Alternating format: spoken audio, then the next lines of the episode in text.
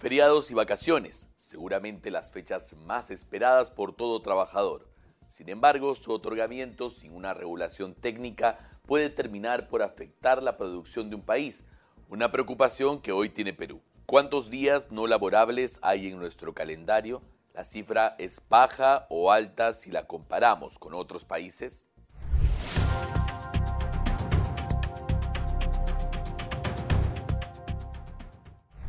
Lo saluda David Reyes Zamora, director periodístico de gestión, y esto es Perspectiva.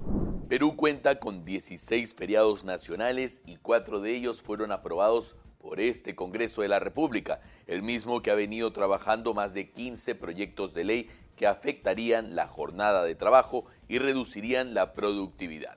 Veamos cuáles son los países de América Latina que cuentan con la mayor cantidad de feriados al 2023 según un reciente reporte elaborado por Binatea y Toyama.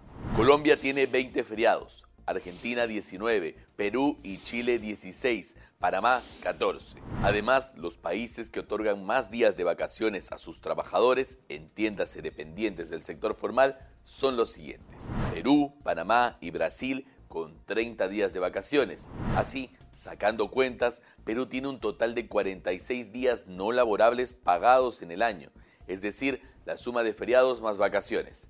Esto sin considerar los días no laborables en el sector público, permitidos como una suerte de incentivo al turismo interno. Que este Parlamento haya incrementado los feriados en el calendario ha generado que Perú se convierta en el segundo país con más días de descanso pagados en el mundo, solo por detrás de Irán, que tiene 53 días libres.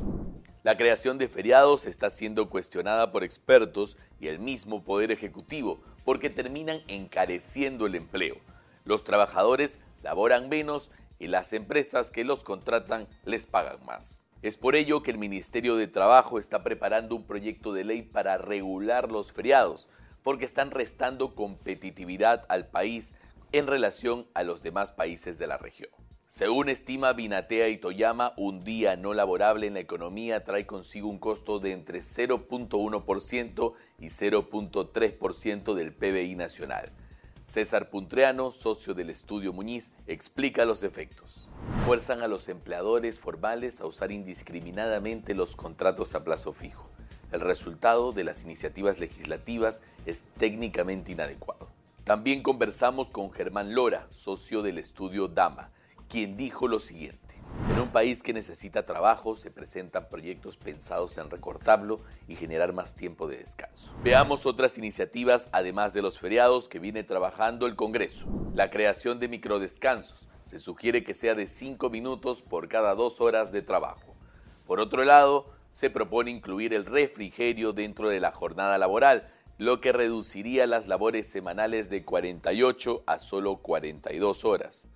También está el proyecto para restringir las jornadas atípicas. Por ejemplo, quedarse dos semanas seguidas en la mina. Tengamos en cuenta el contexto en el que se están aprobando los feriados y otras iniciativas que reducen la jornada laboral. Los agentes económicos están reduciendo las expectativas de nuestro PBI. Así cerramos el programa. Nos vemos la próxima semana en perspectiva. Si usted quiere recibir más información de economía, negocios y finanzas, los invito a sintonizar Gestión a la N de lunes a viernes a las 7 y media de la mañana por Canal N. Hasta la próxima semana.